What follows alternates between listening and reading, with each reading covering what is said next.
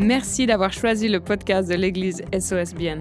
Nous espérons que le message de cette semaine soit un encouragement et une inspiration dans ta vie quotidienne.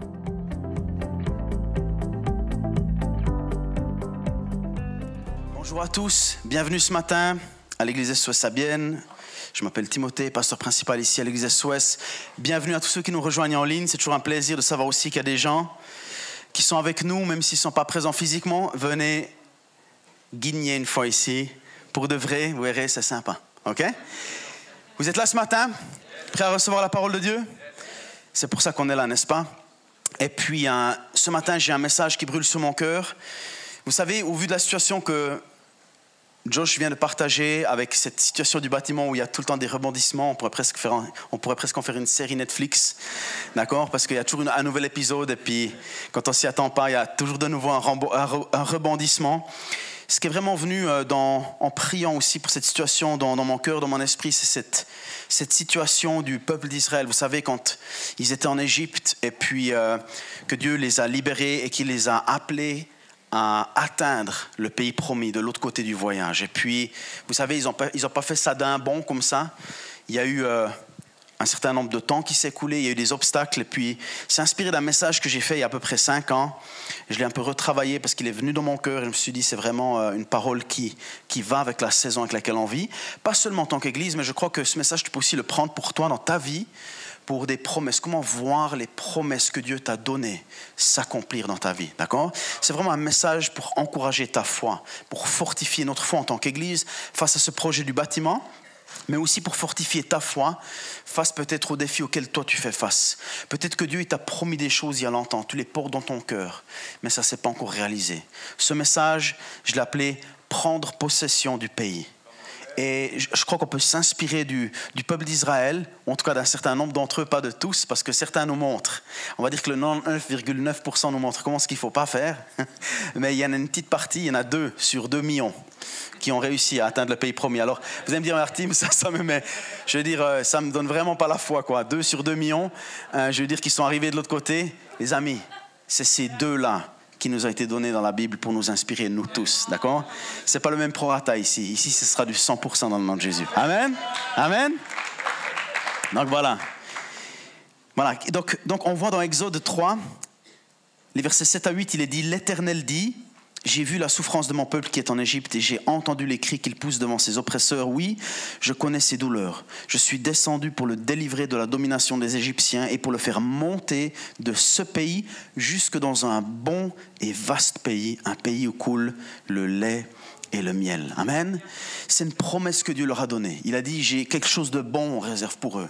Je vais les sortir de leurs difficultés et je vais les emmener dans un pays où le lait et le miel coulent. Bien sûr, c'est du miel suisse. Amen. Ça, c'est 100% sûr, même si ce n'était pas en Suisse. OK?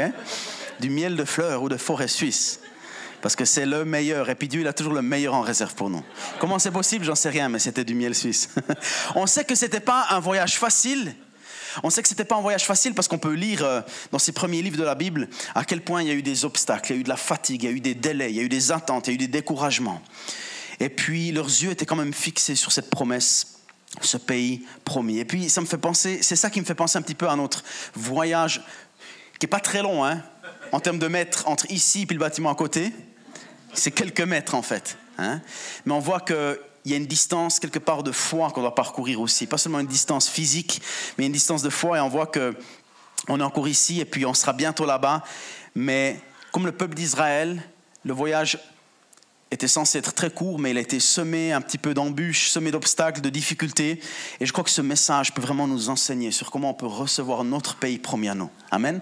Notre terre promise. Et aussi toi, dans ta vie, peut-être que tu rêves d'une épouse, d'un époux, d'une famille, d'avoir des enfants, d'avoir un travail, une entreprise. Peut-être que tu as ta propre terre promise. Ce message peut t'encourager aussi à le voir s'accomplir. Peut-être que tu peux déjà l'imaginer dans ton cœur, dans ton esprit, mais, mais il y a un temps d'attente. Tu te dis, mais pourquoi c'est pas encore arrivé? Je pensais être marié et avoir des enfants à 30 ans, j'ai 33 ans, je suis toujours pas marié, j'ai toujours pas d'enfants. Garde la tête haute, garde confiance en Dieu. Amen ton pays promis, Dieu l'a en réserve pour toi. Peut-être que tu te sens comme le peuple d'Israël qui, qui tourne en rond dans un désert. Tu as l'impression de tourner en rond. Tu as l'impression, je veux dire, que les choses se répètent, que les échecs se répètent. Mais on va voir que le peuple d'Israël, le peuple d'Israël, il n'a pas juste skié ou snowboardé ou glissé dans le pays promis, d'accord? Ils n'ont pas simplement glissé en le, dans le, dans le pays promis en flip-flop avec une glace à la main. Ça ne s'est pas passé comme ça, d'accord? C'était un petit peu plus difficile que ça. Même que la promesse avait été donnée. La promesse, elle avait déjà été donnée. La promesse, elle était déjà oui et amen en Jésus-Christ. Peut-être comme pour toi. Les promesses de la parole de Dieu, elles sont oui et amen en Jésus-Christ. Et pourtant, il y a encore du chemin à parcourir. Et pourtant, ce n'est pas automatique. Pourtant, ça ne vient pas toujours tout seul. Dans Deutéronome 1.8, on peut lire, Voyez, c'est Dieu qui parle, je vous donne cette terre. Je vous la donne. C'est écrit au présent, je vous donne cette terre.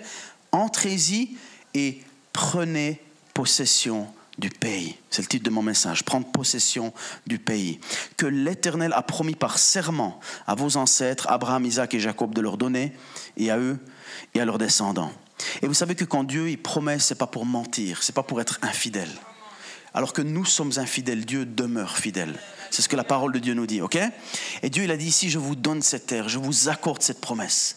Et j'aimerais que toi aussi, tu puisses serrer dans ton cœur. Alors, je ne te parle pas d'un désir égoïste ou d'une ambition personnelle qui vient de toi, mais je te parle d'une promesse que Dieu t'a donnée, une promesse qui vient de la parole, une promesse qui vient du Saint-Esprit qu'il a placée dans ton cœur. N'abandonne pas.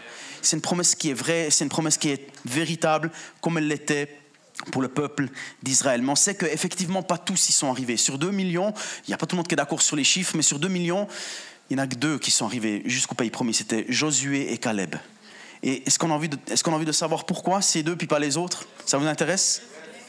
Parce que chacun d'entre nous, on va faire partie de ces fameux deux. Alors regardons et apprenons de leur part. Lisons dans Exode 14, 10 à 16. C'est le peuple d'Israël qui vient d'arriver, ils viennent de partir d'Égypte et puis quelque part déjà, à quelques kilomètres ou à quelques jours de marche déjà, ils sont bloqués devant la mer Rouge. Derrière eux, l'armée du Pharaon qui a changé d'avis, qui veut maintenant les reprendre en tant qu'esclaves. Et puis devant eux, la mer Rouge, une mer remplie d'eau, naturellement, d'accord? Et puis donc ils étaient bloqués, ils ne pouvaient aller ni en avant ni en arrière. Exode 14, 10 à 16 nous dit, le Pharaon approchait, les Israélites se levèrent, levèrent les yeux et virent que les Égyptiens étaient en marche derrière eux. Ils éprouvèrent une grande frayeur et crièrent à l'Éternel. Ils dirent à Moïse, est-ce parce qu'il n'y avait pas de tombeau en Égypte que tu nous as emmenés dans le désert pour, pour y mourir?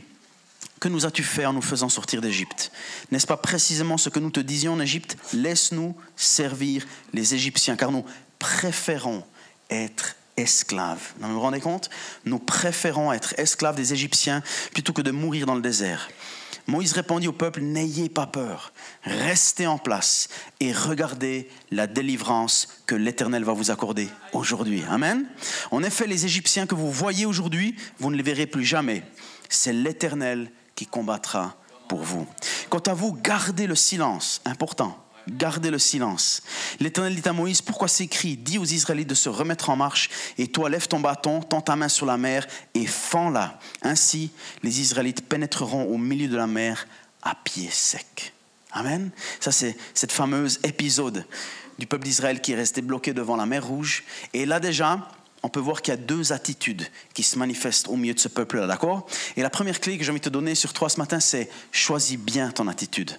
Adopte la bonne attitude. On peut voir ici deux attitudes, d'accord? On voit ceux qui commencent de murmurer. À peine ça devient difficile, à peine, je veux dire, ça glisse plus tellement, que le fart, il fonctionne plus tellement, d'accord? Ça commence de coincer un petit peu. Il y a un peu, c'est un hiver avec moins de neige un peu. Eh bien déjà, ça commence de murmurer, déjà, ça commence de bringuer, de rouspéter. Hein? Et puis, euh, et puis donc on voit les Israélites, déjà ils se plaignent, ils se disent, euh, oh, c'est mieux d'être esclave en Égypte, au moins là on pouvait manger, au moins là on avait un endroit pour dormir. Mais à peine ça devient un petit peu plus compliqué, à peine il y a un petit peu de sable dans les rouages, déjà ça commence de réclamer. Choisis bien ton attitude. Quand tu es sur ce chemin qui t'emmène vers la terre promise, vers ton pays promis, vers les promesses que Dieu il a en réserve pour toi, qui sont oui, amen en Jésus. Fais bien attention quand ça ne se passe pas toujours exactement comme tu penses, de ne pas commencer de parler négativement. Au lieu de parler comme les choses sont, au lieu de parler comment elles pourraient être ou comment elles seront. Amen. Donc on voit que les Israélites, ils se mettent un petit peu à, réclamer et ils abandonnent au lieu de marcher par la foi. Et ils ont envie de retourner dans l'endroit familier, là où ils étaient avant, là où ils étaient bien, dans leur zone de confort quelque part, parce que c'était bien rythmé.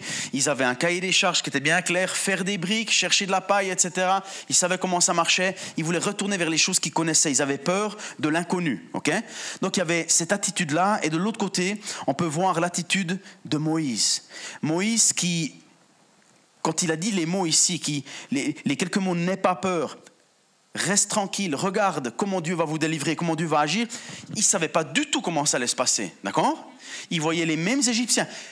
Il y a des personnes, différentes personnes, dans les mêmes circonstances, avec les mêmes défis, les mêmes problèmes. Ils ont une attitude complètement différente. D'accord? Souvent on se dit oui, mais lui c'est normal parce que ceci, euh, je veux dire, etc. Il a eu tels avantages. Non, des personnes dans la même situation, avec les mêmes défis, peuvent adopter une attitude complètement différente. Choisis bien l'attitude que tu adoptes quand tu es en chemin vers les promesses de Dieu. D'accord? On voit, ces deux, on voit ces deux attitudes et puis dans des circonstances qui sont complètement similaires. Chaque jour, tu dois choisir avec quelle attitude tu vas attaquer ta journée. Chaque jour, tu dois adopter une attitude. Personne ne peut te forcer à le faire. C'est toi qui choisis tous les matins de te lever et malgré les circonstances, malgré l'opposition, malgré les défaites apparentes, malgré les délais, malgré l'attente, malgré les déserts, c'est toi qui choisis quelle attitude tu vas adopter. Personne ne peut te forcer. Ça n'arrive pas par chance, ça n'arrive pas par accident, c'est un choix. Le caractère, c'est un choix. Dieu nous donne une onction, une grâce pour faire plein de choses, mais le caractère, notre attitude, l'intégrité avec laquelle on marche avec Dieu, la fidélité avec laquelle on marche avec Dieu, c'est nous qui choisissons. D'accord? Il la force jamais sur notre vie. D'accord? Et en fait, ce qu'on voit dans l'histoire des Israélites en route pour euh, leur pays promis, c'est qu'on voit que alors qu'ils se sont mis à murmurer, ils ont commencé à rallonger le délai à prolonger la date d'échéance à laquelle ils auraient dû entrer dans le pays promis. Et les gens, ils ont tout le temps quelque chose à dire, et c'est tout le temps la faute de quelqu'un d'autre. Aujourd'hui, on est dans cette société où c'est jamais de notre faute, c'est toujours la faute des autres. Soit c'est mes parents qui m'ont mal éduqué, soit ils m'ont pas donné les moyens, soit je suis né à la mauvaise place, soit j'ai mal dormi la nuit passée, soit c'est pas la bonne météo pour la journée, soit c'est de la faute du trafic, j'ai été bloqué à Bienne malheureusement, d'accord, il y avait le carnaval, c'est pas allé aussi vite que j'aurais voulu. C'est toujours la faute de quelqu'un d'autre, la faute de mon patron, la faute de mon chef, la faute de mon mari, mais jamais la nôtre. D'accord? On est dans cette société où on est constamment en train de blâmer l'autre pour les choses quelque part qui ne fonctionnent pas dans notre propre vie. Choisis bien ton attitude, prends tes responsabilités. D'accord? Prends tes responsabilités. Je ne dis pas qu'il t'est pas arrivé des bricoles. Je ne dis pas que tu es pas parti avec des désavantages dans la vie. C'est pas ça que je dis. Tu peux pas choisir d'où tu viens, mais tu peux choisir dans quelle direction tu te rends. D'accord? Et crois-moi, tu peux aller bien plus loin, bien plus loin, en étant quelqu'un qui est parti d'une place désavantagée, mais qui adopte la bonne attitude, la bonne confession, qui marche par la foi, qui garde ses yeux fixés sur Jésus, plutôt que quelqu'un qui est parti avec tous les avantages et qui n'en fait rien. D'accord? Sois un homme et une femme de Dieu. Choisis ton attitude. Aie une confession de foi. Reste positif. Ou si tu n'arrives pas, au moins ne dis rien. C'est pour ça que, vous savez que c'est exactement pour ça que Josué, quand, il leur a dit de tourner autour des murailles de Jéricho, pendant tant nombre de fois, il leur a dit, taisez-vous, parce que je sais quand vous parlez, quel genre de truc vous dites. Non mais c'est vrai. Il vaut mieux vous taire, c'est une meilleure confession. Il y, a, une, citation qui dit qu'il faut parler quand c'est plus beau que le silence. Hein? Ça pourrait être écrit dans la Bible, ça. Ça vient pas de la Bible, mais ça pourrait être dans la Bible, d'accord? Oui, c'est pas facile de garder une bonne confession quand on a été trahi, quand on a été peut-être, je veux dire, malmené dans la vie, quand on a été injuste avec nous, quand on a vécu des souffrances et des douleurs. Mais là, encore une fois, par la grâce de Dieu, tu peux avoir la force de te relever et de marcher par la foi, de refuser l'offense, de refuser d'être une victime et de marcher en plus que vainqueur dans le nom de Jésus. Amen. Alléluia. Ne, laisse, ne te laisse pas tomber dans le piège de, d'être une victime. En fait, les Israélites, ils avaient ils avaient, ils avaient cette, ce syndrome de la victime. On peut lire dans Nombre 13, 32 à 33, ça c'est quand, quand, quand, quand, Moïse il a envoyé ces fameux 12 espions, il y en a 12 qui sont revenus, 10 qui avaient une confession négative et 2 qui étaient remplis de foi. Il est dit ici, 13 à 32 et 33, tous ceux que nous avons vus sont des hommes de haute taille. Nous y avons vu les géants, les descendants d'Anak, qui sont issus des géants. À nos yeux et à leurs yeux, nous étions comme des sauterelles. Ils avaient le syndrome de la sauterelle. D'accord? C'est le syndrome de la victime. Ah, mais de toute façon, je veux dire, j'ai pas les diplômes. Ah, mais de toute façon, je veux dire, moi, on m'a jamais expliqué. De toute façon, moi, on m'a jamais montré, etc. Et puis, on tombe dans cette, dans cette attitude de victimisation. Quelque part, on se dit toujours, mais j'ai pas ce qu'il faut, c'est trop tard. Vous voyez ce que je veux dire? Ou on se dit, mais euh, de toute façon, moi, j'ai j'ai pas les accomplissements, j'ai pas l'expérience, et puis j'ai déjà attendu si longtemps, de toute façon c'est trop tard pour moi, personne ne veut de moi, personne ne croit en moi, je suis pas beau, je suis pas bien, etc. Et je sais qu'il y a beaucoup de gens qui souffrent de cette, de cette, de cette attitude de victime, et, honnêtement, dans le milieu chrétien, c'est un des symptômes que je vois le plus souvent et qui neutralise les chrétiens. Tout, c'est toujours, c'est toujours à cause des circonstances. C'est toujours à cause. On est une victime des circonstances. Non, les amis. Dieu dit de nous qu'on est des plus que vainqueurs. Amen. C'est plus nous qui vivons, c'est Christ qui vit en nous. Ça n'a plus rien à voir avec notre CV, mais avec le CV de Jésus, avec les accomplissements de Jésus, avec les réussites de Jésus. Ok? T'as pas besoin d'avoir un diplôme universitaire. T'as pas forcément besoin. C'est pas discriminatoire, c'est pas éliminatoire si tu en as un mais ce n'est pas non plus éliminatoire si tu n'en as pas. Amen. Tu as Christ et Christ est plus que suffisant. Christ est plus que vainqueur. Amen. Ouais, mais pourquoi lui, il est déjà marié? Pourquoi elle a déjà des enfants? Puis moi, ça fait des années que je demande. Et c'est toujours encore les autres qui reçoivent avant moi. Ne te compare pas. Ne regarde pas la course des autres. Regarde la tienne. D'accord? En regardant toujours par-dessus ton épaule ou bien à côté de toi, tu vas finir par t'encoubler. Et tu vas finir par tourner en rond, comme les Israélites dans le désert. Pourquoi lui, il a été béni, pourquoi pas moi? Adopte la bonne attitude.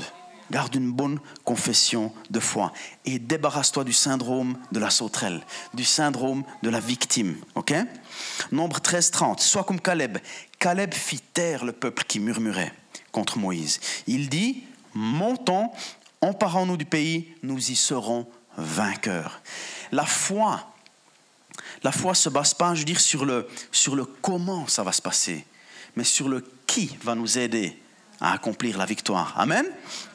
C'est pas le comment qui est important, mais comment Dieu y va faire. Non, c'est pas important. Dieu a dit qu'il allait le faire. Nous y serons vainqueurs. Nous ne ferons d'eux qu'une seule bouchée. Amen. C'est ce que la parole de Dieu elle dit. Et la peur, la, foi, pardon, la foi, c'est ce courage spirituel d'affronter des situations qui normalement devraient nous, nous, inspirer la peur, mais au contraire, on reste plein de confiance parce qu'on sait que Dieu est avec nous. Amen. Montons, emparons-nous du pays, nous y serons vainqueurs. Persévérons, emparons-nous de ce bâtiment, nous y serons vainqueurs. Persévérons, continuons, relevant la tête. Continue, n'abandonne pas. Ne plante pas ta tente dans le désert. Ne tourne pas en rang dans le désert. Empare-toi des promesses de Dieu. Empare-toi et continue, même s'il y a des années qui s'écoulent, de dire que ces promesses, elles sont oui et amen en Jésus-Christ. Il n'y a pas de date de péremption aux promesses de Dieu. Amen. Persévère, continue, marche par la foi et non pas par la vue. Marche en fonction des promesses que Dieu t'a données et pas en fonction des circonstances que tes cinq sens peuvent percevoir. Quelqu'un disait une fois, je ne base pas ma vie et mes actes sur ce que je vois, ni sur ce que je ressens, mais uniquement sur ce que je crois. Amen. Ça, c'est marcher par la foi. OK? Caleb a choisi la bonne attitude. Nombre 14, 24. Quant à mon serviteur Caleb, c'est Dieu qui parle, parce qu'il a été animé d'un autre esprit, parce qu'il a revêtu, il a, adopté une autre attitude et qu'il a pleinement suivi ma voix. C'est celle-ci la voix de Dieu. C'est une bonne confession. Amen. Je le ferai entrer dans le pays où il est allé et sa descendance le possédera. Amen. Et maintenant, tu vas me dire, ouais, mais moi, je suis quelqu'un qui a rouspété pendant tellement d'années, j'ai une mauvaise confession, une, mauvaise confession j'ai, été négatif, j'ai blâmé beaucoup de gens. Les amis, cette fois le juste tombe, cette fois le juste se relève. On n'a pas le Dieu des fins, mais le Dieu des nouveaux commencements. Ça veut dire que tu peux te relever, tu peux avoir un nouveau départ. Amen.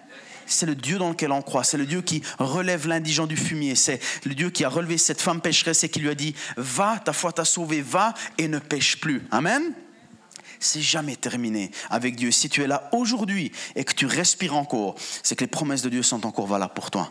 D'accord? Garde une bonne confession ou adopte une bonne confession de foi. Il avait un autre esprit, un esprit différent, une attitude différente, une mentalité différente. Les amis, ne soyez pas comme la société qui tout le temps blâme, je veux dire, ah mais les socialistes, ah mais les UDC, ah mais ceux du centre, ah mais les verts, etc. Arrêtez avec ça. Tu as Christ de ton côté. Arrête de voir un, parti politique ou des gens comme tes ennemis. Que peuvent me faire des hommes dit David. Si Dieu est pour nous, qui peut être contre nous? Amen. Arrêtez de blâmer le monde entier. Prenez vos responsabilités en tant qu'enfant de Dieu et levez-vous avec les promesses qu'il vous a données. Amen. Adoptez un esprit différent, adoptez une attitude différente, commencez de parler différemment. N'adoptez pas le même langage que les gens autour de vous, qui tout le temps, mais c'est fou, il y a des gens qui ils, vivent à travers la médisance, ils vivent à travers la critique. Ils, sont obligés de s'élever puis d'écraser les autres simplement en médisant et en critiquant les autres. Les amis, soyons différents que de cette bouche sortent des bénédictions, que de cette bouche sortent des paroles qui encouragent, qui construisent les autres. Amen. Que ce soit la parole de Dieu qui, comme Joshua nous l'a dit juste avant, soit semée, parce qu'elle ne, elle ne, va jamais, je dirais, être semée sans qu'elle porte un fruit. Elle ne reviendra jamais à nous sans avoir porté son effet. Amen. Dans le nom de Jésus. Donc choisis la bonne attitude. Deuxième clé, passe le test de la lassitude. Passe le test du découragement. Exode 17.3, le peuple était là, pressé par la soif, et murmurait contre Moïse. Il disait, pourquoi nous as-tu fait quitter l'Égypte si c'est pour nous faire mourir de soif, moi, mes enfants et mes troupeaux? Sur le chemin, en direction de tes promesses, il y aura le découragement qui va essayer de s'installer dans ta vie. Il y a la lassitude qui va essayer de prendre le dessus. Il y a l'épuisement qui va essayer d'avoir raison de toi, n'est-ce pas? Et la fatigue et puis la lassitude, c'est ce que je vois dans tellement, dans tellement de vies de chrétiens. Parce qu'ils ont été déçus. Et je comprends. Vous savez, des fois, les gens ils disent Mais tu ne comprends pas. Les amis, ça fait 20 ans que j'ai donné ma vie au Seigneur. Est-ce que vous croyez vraiment que, je dirais, que, que, que, que mon toboggan il était plus lisse que le vôtre? Honnêtement, il y a des gens qui croient ça parce que je suis sur scène le dimanche puis que je parle des paroles d'encouragement. Mais les amis, on a tous une au crève-cœur. On a tous été blessés, on a tous été trahis à un moment donné ou à un autre. Bien sûr que nos circonstances, elles sont différentes, on a tous vécu des déceptions. Il faut parfois aussi accepter qu'on a aussi choisi une, attitude différente. Je sais que c'est difficile à entendre peut-être, mais, mais c'est un encouragement pour continuer dans la bonne attitude. OK? Et pas de dire non mais Tim tu ne me comprends pas, moi ça ne me correspond pas à ce que tu dis parce que tu sais pas ce que j'ai vécu. Non, je ne sais pas ce que tu as vécu, mais Dieu le sait. Et Dieu, il est jamais son bras n'est jamais trop court pour agir. Jamais. Amen. Nos situations sont différentes, nos défis sont différents, nos tentations sont différentes, nos obstacles sont différents. Mais on a tous un seul et même Dieu, fidèle avec chacun d'entre nous et capable de nous secourir, capable de nous ramener dans la barque quand on est en train de se noyer. Amen. Quelles que soient nos circonstances, d'accord? Ne te compare pas aux hommes, compare-toi à Dieu plutôt. Amen. N'essaie pas de trouver des gens qui vont te sauver. Dieu veut le faire. Il est avec toi dans ton désert. Il est avec toi dans ton chemin vers tes promesses. On a tous eu nos propres difficultés. Comme je l'ai dit avant, peut-être que tu pensais être marié à 30 ans et tu en as 35 et tu n'es toujours pas marié. Peut-être que tu... tu euh, tu pensais, euh, tu pensais avoir euh, vécu plus de promotions professionnelles et ça n'a pas encore été le cas. Reste accroché aux promesses que Dieu t'a faites. Elles sont oui et amen en Jésus-Christ. Ne te compare pas à tous ceux qui ont vécu un semblant de succès dix ans plus tôt que toi. Laisse Dieu faire son travail. Laisse-le te tailler, laisse-le te travailler, laisse-le te former comme bon lui semble. Laisse-le te préparer pour que le jour où tu arrives dans la saison qu'il a choisie pour toi, le jour où tu arrives dans ta terre promise, tu aies les épaules prêtes pour accueillir le mandat qu'il te donne, que tu aies le caractère, la maturité, que tu aies les informations et pas que tu sois un adolescent dans un appel d'adulte. D'accord?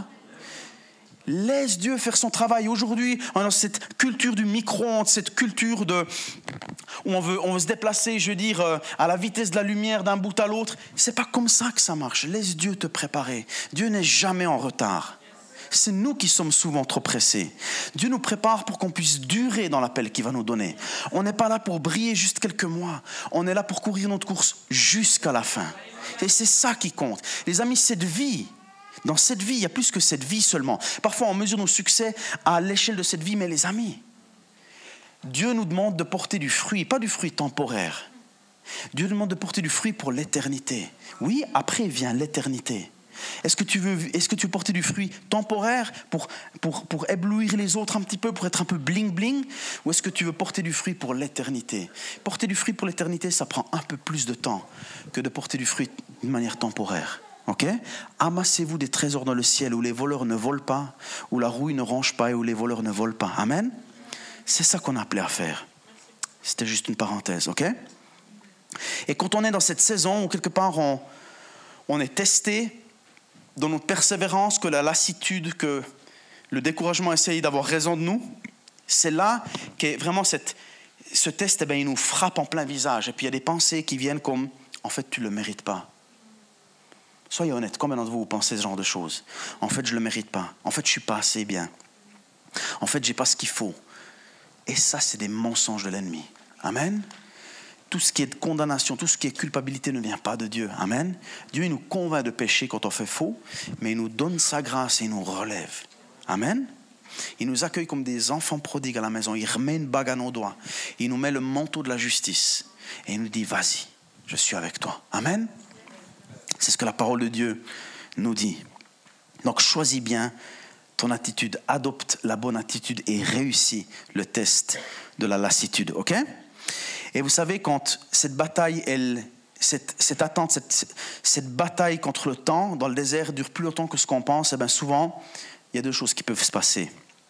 Soit on dit que, soit on décide qu'on atteint nos limites, et puis on campe là où Dieu nous a placés, enfin là où on est sur notre chemin, quelque part le chemin qui nous mène vers notre pays promis, on plante nos tentes et on se dit, assez, ça suffit, je me contenterai de ça. ok? Et là, les amis, c'est justement ce qu'il ne faut pas faire. Et, j'ai une illustration ici d'une dame qui s'appelle Florence Chadwick. C'était une, nageuse dans les années 50 qui était douée pour faire de très très longues distances. Elle avait, eu, elle avait battu beaucoup de records, beaucoup de médailles qu'elle avait engrangé. Et puis, en fait, elle avait fait tellement de, défis qu'elle voulait se lancer un défi encore plus grand. C'était de nager d'une île qui se trouvait à 42 km, à 42 km euh, de la côte de Californie. Et puis elle s'est dit, je vais, je, vais, je vais me lancer ce défi, je vais, je vais nager depuis cette île jusqu'en Californie, jusqu'à la côte. Mais en fait, alors qu'elle était en train de nager, après un bon bout de temps qu'elle ait commencé, il y a un brouillard qui s'est installé, un brouillard très épais, elle voyait plus rien devant elle, elle n'arrivait plus à voir la côte. D'accord? Et elle avait peur, en fait, elle avait peur qu'elle était en train de nager en cercle et puis qu'elle n'allait pas dans la bonne direction. Et en fait, il y avait une barque à côté où sa maman était là. Et elle l'encourageait, elle disait, vas-y, n'abandonne pas, continue. Et là, il s'est passé quelque chose, elle a pris une décision qu'elle n'avait jamais prise dans sa vie. Elle a abandonné. Elle est remontée dans la barque. Et en fait, quand, euh, ils, ont, ils, ont, fait les mesures, il s'avérait qu'en fait, elle, elle, avait abandonné à 2 km du rivage. Elle avait nagé 40 km. Et à 2 km d'arrivée, elle avait abandonné. Et puis quand tu lui as demandé pourquoi elle avait abandonné, c'est parce qu'elle avait dit qu'elle s'était découragée, parce qu'elle ne voyait plus la côte en direction de laquelle elle était censée nager. Et c'est exactement ce qui nous arrive souvent en tant qu'enfant de Dieu, juste parce qu'on ne voit pas encore d'une manière concrète, d'une manière matérielle, ces promesses se réaliser, on abandonne. Mais c'est là qu'il faut les yeux de la foi. C'est là qu'il faut qu'on puisse, puisse voir au-delà, comme cette voiture avec les, qui roule en pleine nuit avec les feux de, croisement, et puis on voit peut-être à 20 ou 30 mètres, on ne voit pas plus loin, mais on sait qu'il y a un chemin que Dieu il a plané devant nous. Même si on ne voit pas la totalité, même si on ne voit pas l'arrivée avec nos propres yeux physiques, il faut qu'on les voie avec les yeux de la foi. C'est ce que la parole de Dieu nous demande de faire quand il dit marcher non pas par la vue, mais par la foi. Amen. C'est exactement ça. Et puis on peut choisir, soit, et je la blâme pas, attention, c'est juste une illustration. Hein. Moi, je pense que j'aurais abandonné au bout de 200 mètres. Hein? Surtout quand il s'agit de nage. Et puis, soit on peut choisir de camper et de s'arrêter là où on en est, soit on peut choisir une attitude de foi, soit on peut choisir une mentalité de pays promis. Et on ne se base pas sur nos émotions, sur nos sentiments, mais sur les promesses de la parole de Dieu. Et on déclare, je ne me décourage pas je continue. Je sais qu'au bon moment et au bon endroit, Dieu va manifester sa promesse. Dieu va me connecter avec les bonnes personnes. Dieu va ouvrir les bonnes portes. Et même ce temps de désert et même ce temps d'attente dans le nom de Jésus, il n'est pas stérile. Dieu me travaille, Dieu me forme, Dieu me transforme, Dieu me fait mûrir, Dieu me consolide, Dieu me construit. Amen. C'est souvent dans les moments les plus difficiles que Dieu fait son meilleur travail. Et en fait, j'ai également une illustration ici dont que j'ai déjà partagé euh, d'autres fois, mais que j'aime beaucoup, c'est c'est une espèce de bambou, c'est une plante. Le bambou est une espèce parmi, parmi les nombreuses sortes de bambou qui existent. Quand tu prends la graine du bambou et que tu la plantes sous la terre, et que tu en prends soin en la, en la nourrissant, en prenant soin de la terre, en mettant de la bonne eau, en veillant qu'il y ait du soleil, etc., en fait, en travaillant tous les jours pendant quatre ans, tu vois rien du tout. Pendant quatre ans, il se passe strictement rien. Tout se passe sous la surface. Pendant quatre ans. Et la cinquième année, tout d'un coup, en un seul moment, en un seul moment, le, bambou va, il va grandir de 24 mètres en six semaines. 4 ans, aucun résultat. Et ensuite, 24 mètres en 6 semaines. Et c'est souvent comme ça que Dieu travaille. Dieu, parfois, on ne voit pas qu'il est en train de travailler, je veux dire, au très fond de notre cœur. Il est en train de travailler notre cœur pour le préparer, pour le préparer au succès, pour le préparer à la pression, pour le préparer à la persécution, pour le préparer aux échecs apparents, pour le préparer aux critiques, pour le préparer au découragement. Et quand on est prêt, tout d'un coup, Dieu, il ouvre les vannes, il ouvre les portes. Et là, on, on réalise, mais ça valait la peine d'attendre, ça valait la peine de persévérer, ça valait la peine de garder une bonne confession dans notre bouche. Amen. Continue de faire ce qui est juste. Continue d'ouvrir ta Bible. Continue de proclamer la parole de Dieu. Continue de prier. Continue de croire. Même si tu ne vois pas toujours le fruit se passer. Tout d'un coup, tu verras. Ça va être 24, 24 mètres en 6 semaines. Amen. C'est comme ça que Dieu fait. Dernière clé, prépare-toi à te battre. Comme je l'ai dit, effectivement, ils n'ont pas glissé, ils n'ont pas slidé dans le pays promis, ils ont dû se battre, ils ont dû prendre les épées.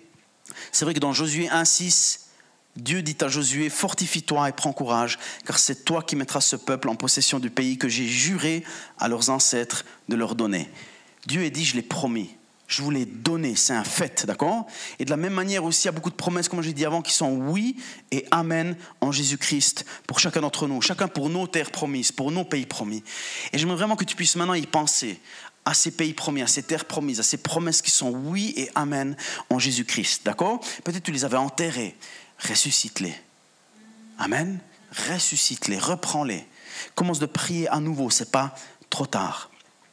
Et dans Josué 4, 11 à 13, lorsque tout le peuple eut fini de passer, l'arche de l'Éternel et les prêtres passèrent devant le peuple. Les Rubénites, les Gadites et la demi-tribu de Manassé passèrent en ordre de bataille. Devant les Israélites, comme Moïse leur avait dit, environ 40 000 hommes équipés pour la guerre et prêts à combattre passèrent devant l'Éternel dans les plaines de Jéricho. C'est vrai que Dieu a dit, je vous donne ce pays en possession, mais la partie prendre possession, en fait, elle va souvent impliquer des combats. Et heureusement que nous, aujourd'hui, on a pu se battre contre la chair et le sang. Amen. Comme Ephésiens 6 le dit, on ne se bat pas contre la chair et le sang. Mais aujourd'hui, on a d'autres armes que des épées, on a d'autres armes que, que, des, que, des, que des armes physiques. On a des armes qui sont bien plus puissantes devant Dieu pour renverser des forteresses. Amen pour renverser les obstacles qui veulent nous retenir d'entrer dans ce que Dieu il a en réserve pour nous. Parce que sur ce chemin vers le pays promis, vers ta terre promise, vers tes promesses qui sont oui et amen en Jésus-Christ, il y aura des combats. Tes pensées vont te combattre. Les circonstances vont te combattre. Les gens, parfois, vont même critiquer ton projet, vont te décourager dans ton projet. Et tu dois choisir de combattre le bon combat de la foi. Tu dois bien choisir tes batailles, d'accord? Tu dois choisir tes batailles. Soit tu commences de choisir la bataille d'essayer de convaincre tout le monde que ton projet c'est le bon, ou tu choisis le bon combat de la foi. Celui qui, celui qui consiste à simplement ne pas te laisser décourager et à garder une bonne confession et à refuser de tourner en rond. Si tu veux éviter le, la stratégie des 40 ans en rond dans le désert des Israélites, arrête de murmurer choisis une bonne confession, passe le test de lassitude et du découragement et prépare-toi à te battre. Saisis-toi de toutes les armes de Dieu. Ephésiens 6, 11 à 13. Revêtez-vous de toutes les armes de Dieu afin de pouvoir tenir ferme contre les manœuvres du diable. En effet, ce n'est pas contre l'homme que nous avons à lutter, n'est-ce pas? Mais contre les puissances, contre les autorités, contre les souverains de ce monde de ténèbres, contre les esprits du mal dans les lieux célestes. C'est pourquoi prenez toutes les armes de Dieu afin de pouvoir résister dans le jour mauvais et tenir ferme après avoir tout surmonté. J'aimerais inviter la pianiste à me rejoindre, j'aimerais gentiment terminer ce message, mais ces armes, elles sont importantes. Et il y a trop de chrétiens qui n'utilisent pas les armes qui leur ont été données en Christ pour se battre et pour remporter des grandes victoires. Si on continuerait de lire, si on continuait de lire ce passage, on pourrait, on pourrait voir que quelles sont ces différentes armes? Ça parle de la ceinture comme vérité, ça parle de, de, la justice, cette justice qu'on a reçue en Christ. Amen. Ça parle du bouclier de la foi qui, peut, qui peut éteindre tous les traits enflammés du malin, quelles que soient les mauvaises nouvelles, quelles que soient maintenant comme pour ce bâtiment, quels que soient les revers, quels que soient les échecs apparents, quels que soient les noms de certaines banques. Le bouclier de la foi nous permet d'éteindre les traits enflammés du malin. Et nous on dit, c'est un oui et un amen en Jésus-Christ. Fais la même chose pour tes promesses. Fais la même chose pour ton pays promis à toi. Amen. C'est peut-être pas une bataille physique, mais c'est une vraie bataille quand même. Et en tant qu'enfant de Dieu, on doit apprendre à la mener. La foi, l'assurance du salut, ce casque de l'assurance du salut qui protège tes pensées, quoi qu'il arrive, je sais que Dieu, il est pour moi et pas contre moi. Et même s'il m'arrive de chuter, je me relève, Dieu est pour moi. Il ne me rejette pas, il m'aime. Amen. Cette épée à double tranchant qui est la parole de Dieu, qu'on confesse, qui est notre bonne confession, qui dit Dieu m'a l'a promis. C'est une réalité, même si ce n'est pas demain, ce sera plus tard, mais c'est une promesse, c'est oui et amen en Jésus-Christ. Amen. Merci encore d'avoir pris le temps d'écouter ce podcast. N'hésite pas à le partager avec tes proches. Ce message peut également les toucher. Pour plus d'informations sur l'Église SOS et sur notre vision, retrouve-nous sur le site soschurch.ch ou sur les réseaux sociaux.